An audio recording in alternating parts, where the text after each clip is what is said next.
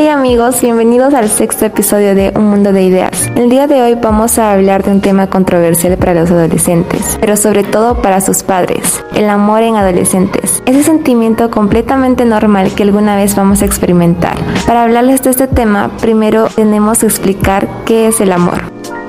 El amor es una de las emociones humanas más fundamentales y fuertes en la vida del ser humano. Es decir, es un sentimiento de intensa atracción hacia una persona con la que se desea compartir una vida en común. Aunque ahora nos centraremos en el amor romántico, aunque existen más tipos de este, como el filial, fraternal, de padres a hijos y viceversa, hermanos e incluso amigos. Es importante mencionar que el amor puede ser una experiencia vital como compleja, porque a veces no es correspondido, y debe estar rodeado de valores y principios para que sea fructífero y duradero. La perspectiva de amor amor en los adolescentes es indiscutiblemente distinta a la de los adultos, debido al proceso de cambio físico y emocional por el que pasamos los adolescentes en esta etapa de la vida. Ahora sí, les vamos a hablar sobre el amor en adolescentes específicamente. Una de las mayores características es la atracción. Refiriéndonos al aspecto personal, nos atraen los valores, conducta, creencias, sentimientos. Pero por supuesto, el físico en primer lugar, ya que la primera impresión se da con la apariencia. Otra característica es el apego, ya que se puede llegar a desarrollar una conexión entre los adolescentes, al igual que con los adultos, a excepción de que los adolescentes pueden incluso compartir pensamientos u opiniones que no compartirían con nadie más. Una relación amorosa en sí requiere compromiso, veracidad y respeto por parte de las dos personas. Por otra parte, se puede decir que una relación que carece de cero compromiso terminará siendo abandonada por parte de los dos enamorados, así como una flor que se deja de regar. A continuación, vamos a nombrarles algunos indicios del enamoramiento adolescente. Tratan de acercarse o pasar la mayor parte de su tiempo con esa persona, por la que sienten mucho afecto. Pasan gran parte de su día en las redes sociales para ver lo que hace la persona de la que están enamorados. Cuando un adolescente está enamorado, suele sentir las famosas mariposas en el estómago, es decir, nervios y emoción que pueden causar falta de apetito. Se suele cuidar más el aspecto físico y hay un mayor interés en la higiene personal.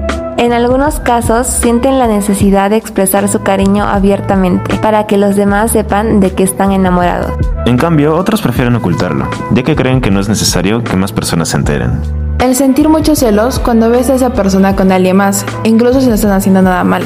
Inicio de las inseguridades. Se plantean las preguntas típicas como ¿seré suficiente para él o ella? ¿Esa persona estará enamorada de mí? ¿Me arreglé lo suficiente como para gustarle? Se te pueden ir las palabras al momento de querer hablarle.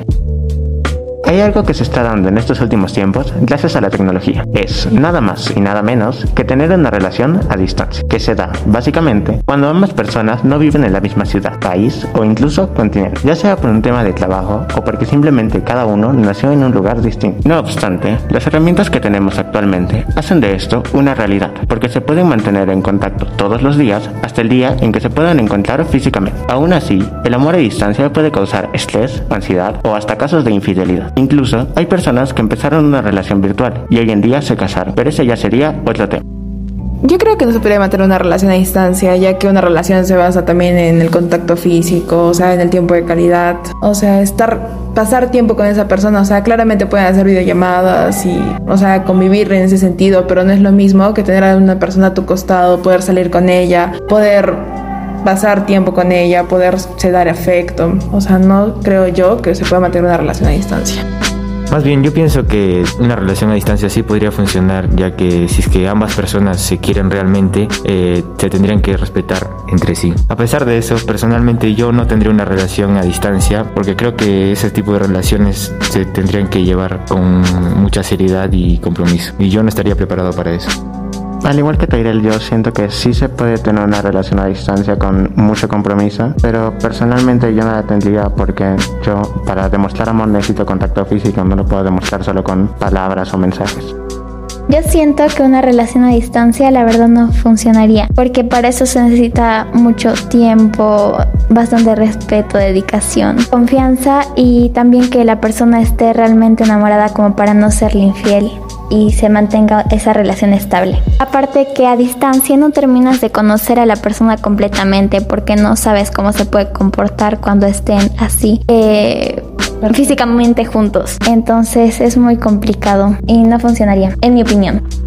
Yo creo que una relación a distancia podría darse con la condición de que ambas personas se hayan conocido eh, en persona. Eh, me refiero a saber cómo es realmente la otra persona antes de empezar a tener ese tipo de relación. De otro modo, dudo que pueda llegar a funcionar. Yo en lo personal eh, no tendría una relación a distancia, por lo antes dicho.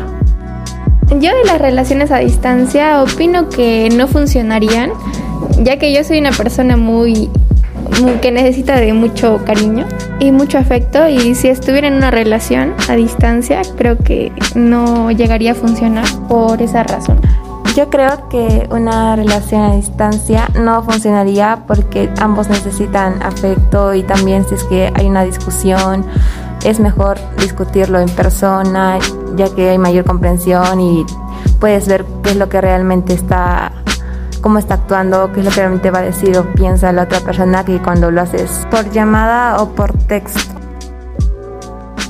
El amor tiene mil y una formas de manifestarse. No hay un momento perfecto ni un lugar preciso. No entiende de clases sociales, pero sí hay algo de lo que el amor no tiene ni idea es de la edad. No importa la edad que tengas. Si el amor decide entrar en nuestras vidas, no lo va a frenar nada ni nadie. Durante la adolescencia vivimos un cambio continuo. Sufrimos una metamorfosis progresiva a nivel general, que no siempre es fácil de llevar. Estamos conociéndonos, sintiéndonos, mirando y caminando por terrenos desconocidos. Hemos dejado atrás la edad infantil y hemos saltado a otro universo tan emocionante como inseguro. Seguimos teniendo normas y horarios con los que vamos haciendo actividades y todo va bien hasta que aparece ese sentimiento que nos desestabiliza un poco, el amor romántico. Hay diferencias notables con las personas que son mayores. El adulto sabe a dónde quiere llegar y cómo hacerlo, lo que lo vuelve más complicado. Ellos ya han ido ganando seguridad personal y es por esto que a veces aumenta la exigencia, también la dificultad para encontrar a alguien que quieran incluir en su vida y que valga realmente la pena.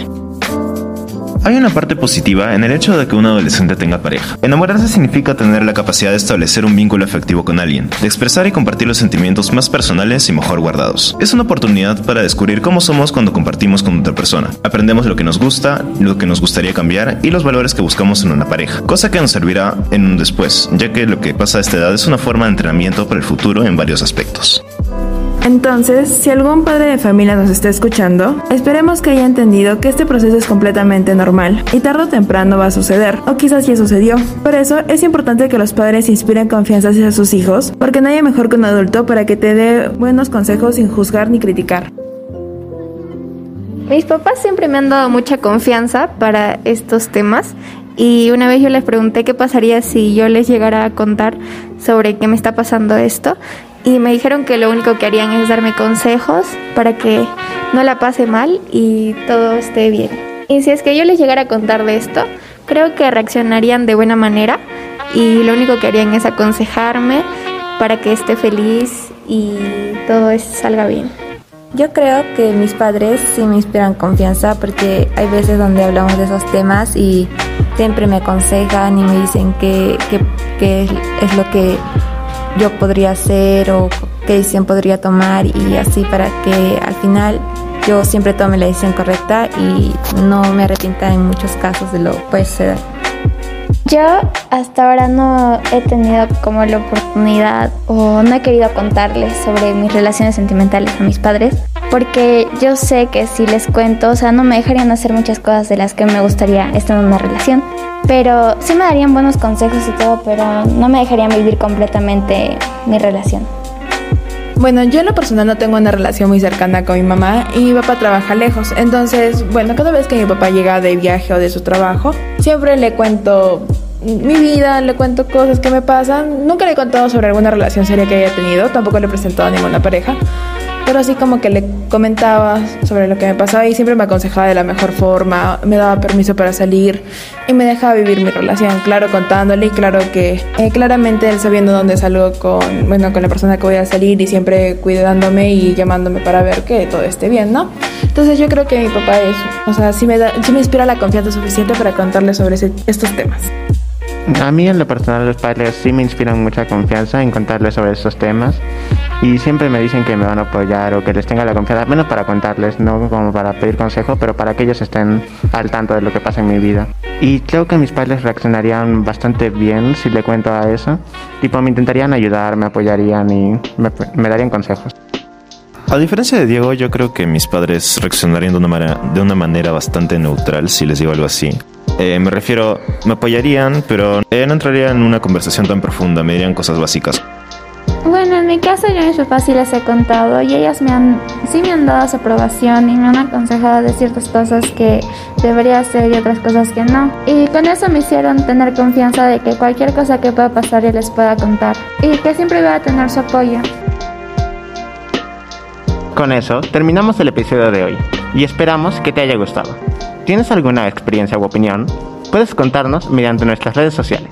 Nos encuentras como arroba podcast.mundo de ideas en Instagram, Mundo de Ideas en Spotify, arroba panamericano-colegio en TikTok y Mundo de Ideas-en Twitter. Nos vemos en un próximo capítulo.